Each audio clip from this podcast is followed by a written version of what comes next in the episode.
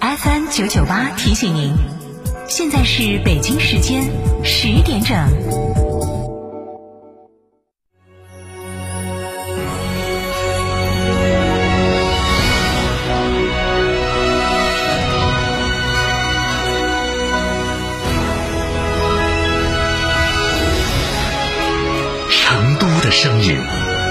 FM 九九点八，成都电台新闻广播。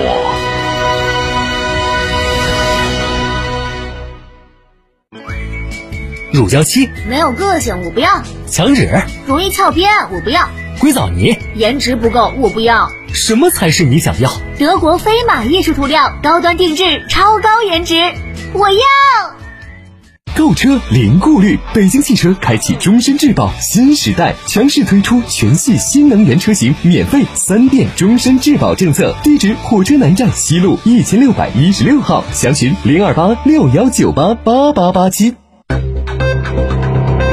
九九八快讯，各位听众，大家上午好，十点零一分，我是浩明，为您报告新闻。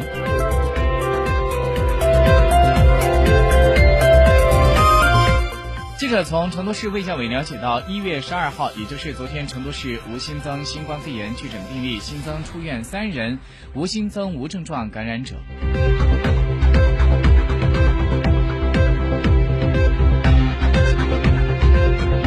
新的健康码上线之后，立刻受到了人们的广泛关注。很多四川人和来川返川的人员都成功的申领到了健康码。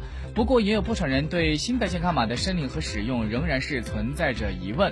就在昨天，记者从有关部门就了解到以下情况：对于儿童、老年人申领时遇到的问题，四川天府通健康码呢已经是进行了升级。十六岁及以下和六十五岁及以上的人员申领健康码的时候是无需进行人脸识别的。可以由家人通过家庭健康码为其进行申领。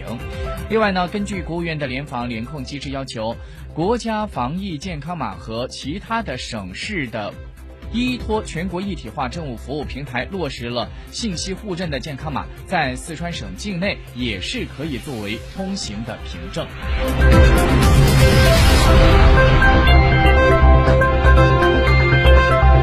今天上午，具有着完全自主知识产权的高温超导高速磁浮工程化样车以及试验线将会在西南交通大学九里校区正式启用。这个试验线是目前世界上首条高温超导高速磁浮真车试验线，它的速度可以达到每小时六百到八百公里，起开跑将为陆地交通带来前瞻性、颠覆性的变革。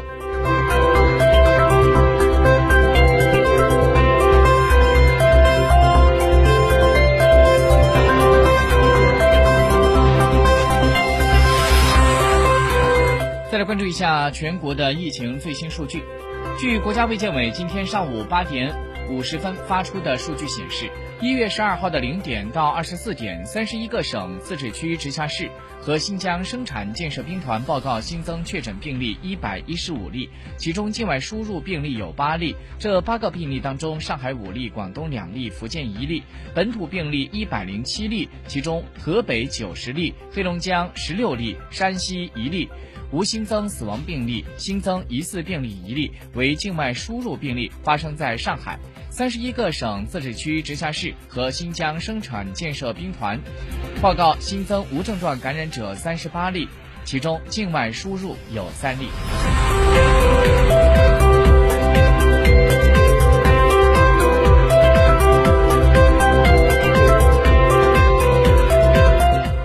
来关注一下国际方面的消息。根据央视报道，美国国会众议院在当地时间十二号发布了美国总统特朗普弹劾草案的最终版本。那么这项草案的标题就是以重罪和行为失检弹劾总统特朗普。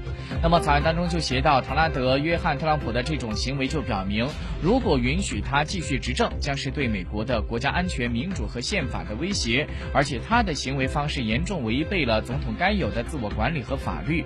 因此，唐纳德·约翰·特朗普应该受到弹劾和审判。被免职并剥夺在美国担任任何享有的荣誉、信任和利润的职位的资格。根据央视报道，加拿大媒体在当地时间十二号报道说，加拿大政府已经拒绝了世卫组织希望加拿大捐赠新冠疫苗，促进人类共同抗疫的呼吁。据环球邮报的报道，加拿大政府拒绝的理由是，目前考虑到新冠疫苗的重新分配还为时过早。特鲁多总理在十二号的例行讲话当中透露，加拿大已经通过了政府采购了。八千万剂的新冠疫苗，这样一个数字是加拿大三千七百万总人数的两倍多，在确保每人接种两次的情况下，还剩余六百万剂。根据央视报道，巴西的东南部。圣埃斯皮里图州卫生部门在十二号公布的研究结果证实，早在世界第一例新冠肺炎病例被确诊之前的二零一九年的十二月中旬，该州就已经出现了新冠肺炎的感染者。美国新冠疫情仍在肆虐，连大猩猩也不能避免。在十一号，美国的加利福尼亚州圣地哥动物园几只。大猩猩新冠病毒检测也是呈阳性。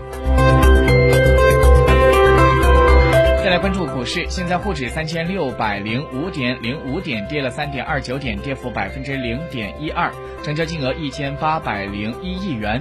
深圳一万五千四百九十四点一三点，涨三十四点一零点，涨幅百分之零点二二，成交金额三两千三百三十五亿元。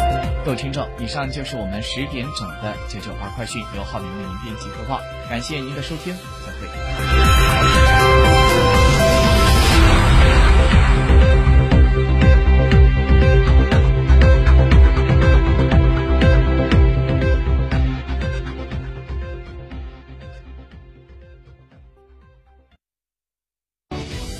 新房墙面，我选德国飞马；旧房翻新，我选德国飞马。艺术涂料开启墙面装饰的定制时代，艺术涂料墙面定制就选德国飞马。融创中国深耕四川五载，与城市发展保持高度贴合，围绕消费升级和产业升级高起点布局，结合高品质产品和服务基因，践行美好城市共建者使命。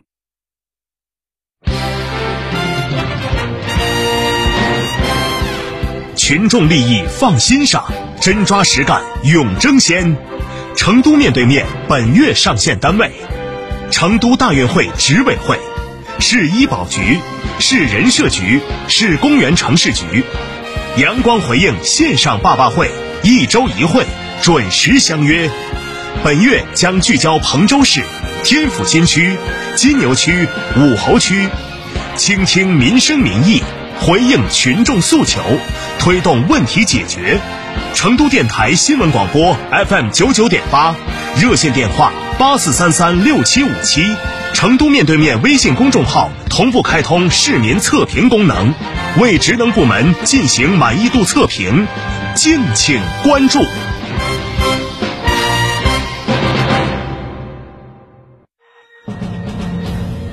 沟通民生民情民意。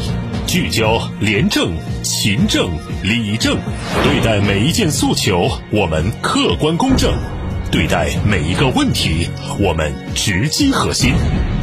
权威监督，公信责任。成都面对面，党风正。